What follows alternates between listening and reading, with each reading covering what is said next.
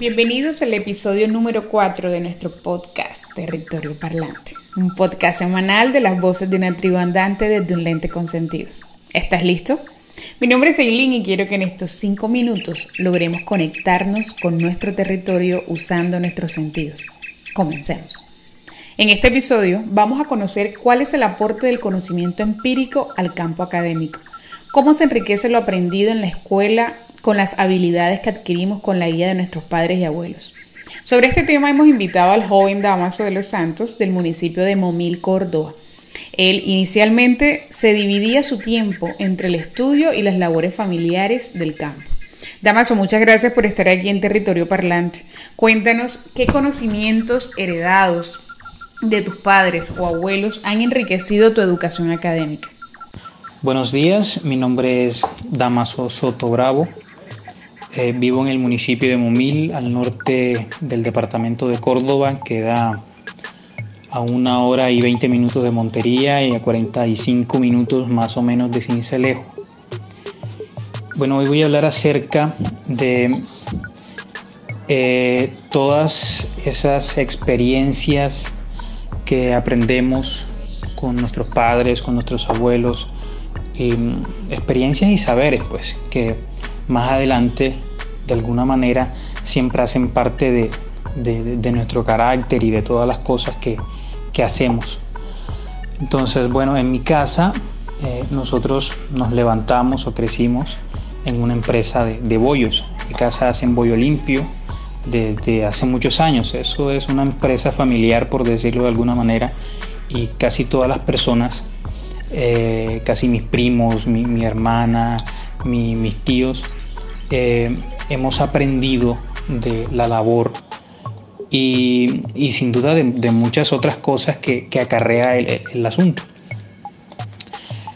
Eh, el proceso es, un poco complicado porque hay que levantarse demasiado temprano, 3, 2 y media de la mañana, y hay muchos pasos que se deben llevar eh, con mucha disciplina para poder obtener un, buen producto.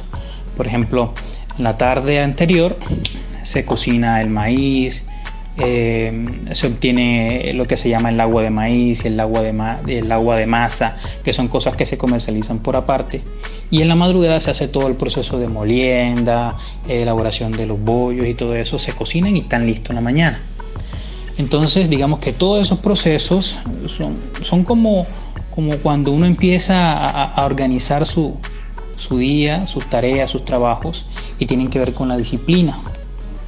Entonces, muchas, eh, esa disciplina que adquirí eh, aprendida trabajando con mis papás y con mis abuelos, me ha servido muchísimo, eh, por lo menos en, el estudio, en las dos carreras que, que, ya casi finalizo. He aprendido que la disciplina es importantísima, así como, como de pronto una tarde uno busca las palmas, uno va y pila el maíz, Después de eso viene, se cocina el maíz.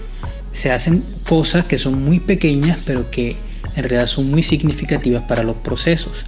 Entonces ahí aprendí que la disciplina y los procesos tienen que ser, son vitales en la formación de una persona.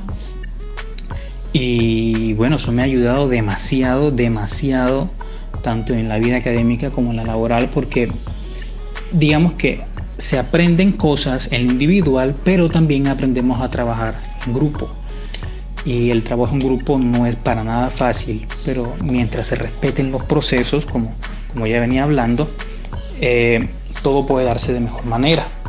Entonces, en mi vida profesional he aprendido que la disciplina, los procesos, más la palabra, que en los pueblos eh, es, es muy importante la palabra aún, más que una firma, una firma en un papel. Cuando uno da la palabra para algo, eso se respeta sobre todas las cosas. Entonces, digamos que de parte de mis papás, de parte de mis abuelos y de mis tíos, he aprendido sobre todo eh, muchas cosas que me han servido y todavía eh, las sigo aplicando y que las seguiré aplicando por el resto de mi vida. Entonces, les quería compartir eh, mi experiencia y hablarles un poquito de todas estas cosas que, que sin duda em, nos sirven para, para crecer, para crecer y también hacer y, o contribuir para que otras personas también aprendan y, y crezcan. Gracias Damaso por hacer parte de este territorio parlante y compartir con nuestra audiencia. Esa herencia de saberes solo permanece viva cuando se pone en práctica y se comparte con orgullo. Esta cápsula fue enfocada en el Objetivo de Desarrollo Sostenible número 4, Educación de Calidad. Cómo esta formación empírica desde la familia suman esfuerzos por el cumplimiento de metas de este ODS.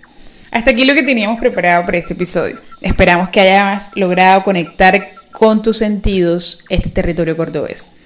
Esta es una iniciativa de la Fundación Sentidos de la Tierra. Gracias por acompañarnos. Si te ha gustado el capítulo de hoy, dale me gusta, comparte y comenta. Así podremos llegar a más ciudadanos para ecoeducarlos, proteger y promover el uso sostenible de los servicios ecosistémicos de cada territorio.